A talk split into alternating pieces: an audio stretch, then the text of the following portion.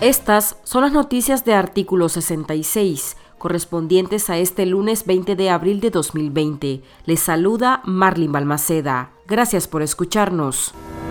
La madrugada de este lunes se registró un ataque en la comunidad de Esquipulas del municipio de Moyogalpa en la isla de Ometepe por parte de agentes de la policía de Nicaragua. La embestida dejó cinco personas detenidas y dos jóvenes heridos. La población, por su parte, retuvo a un oficial orteguista para intentar frenar el ataque. La acción se dio después de que un grupo de ciudadanos se apostara en el parque central de esa localidad con banderas azul y blanco para conmemorar los dos años de la rebelión de abril.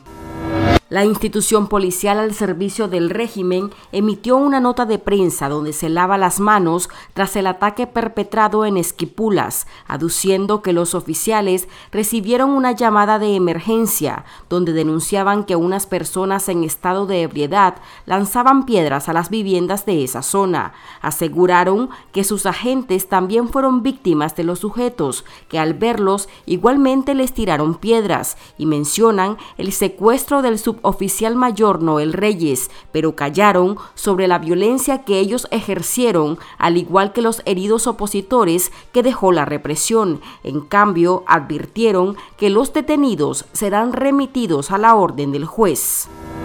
Mientras, los organismos defensores de derechos humanos condenaron estas acciones. El colectivo de derechos humanos Nicaragua Nunca Más, desde Costa Rica, denunció estos ataques y llamó de manera urgente al gobierno de Nicaragua a que respete la vida, la integridad personal, la seguridad y la libertad individual de los y las habitantes de la comunidad de Esquipulas. Señalaron que los heridos con armas de fuego son los ciudadanos Yudrán Romero y Angel López y los detenidos corresponden a Leila Mora Martínez, Giancarlo Mora, Manuel López, Junior Flores Mora y Yader Flores. La presidenta del Centro Nicaragüense de Derechos Humanos CENIT calificó este hecho de represión criminal. Escuchemos las declaraciones de Vilma Núñez.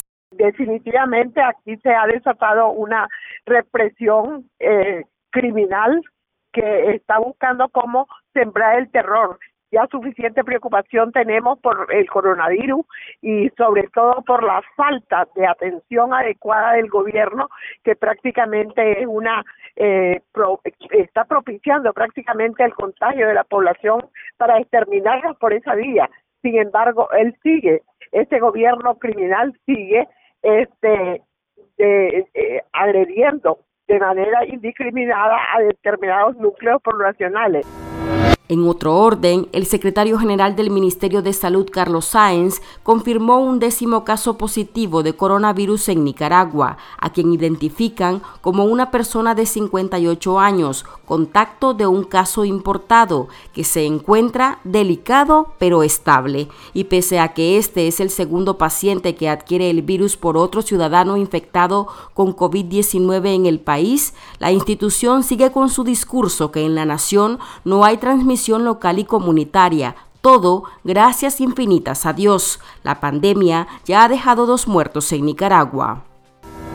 La dictadura de Daniel Ortega y Rosario Murillo, a través del Ministerio de Educación, preparó un documento para desarrollar clases a distancia en el contexto de la pandemia. El programa, sin embargo, se ejecutará sí y solo sí baja la orden desde arriba y si las cosas, es decir, que los estudiantes no asistan a clases, continúan como la semana previa a Semana Santa, afirmó una fuente del Ministerio de Educación a artículo 66 en condición de anonimato. El documento fue entregado el viernes 17 de abril a todos los docentes a nivel nacional. La estrategia del régimen tiene por nombre Lógica y Pautas para diferentes escenarios de educación presencial a distancia ante el contexto de la pandemia COVID-19. El objetivo, según el compendio, es asegurar la continuidad educativa y atender a los estudiantes que transitan por el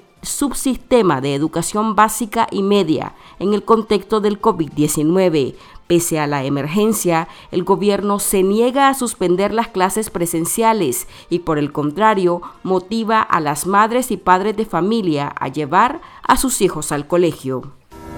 Estas han sido las noticias de artículo 66. Para ampliar esta y otras informaciones, visite nuestro sitio web www.articulo66.com. Síganos en Facebook, Twitter e Instagram. Suscríbase a nuestro canal de YouTube. Les informó Marlin Balmaceda.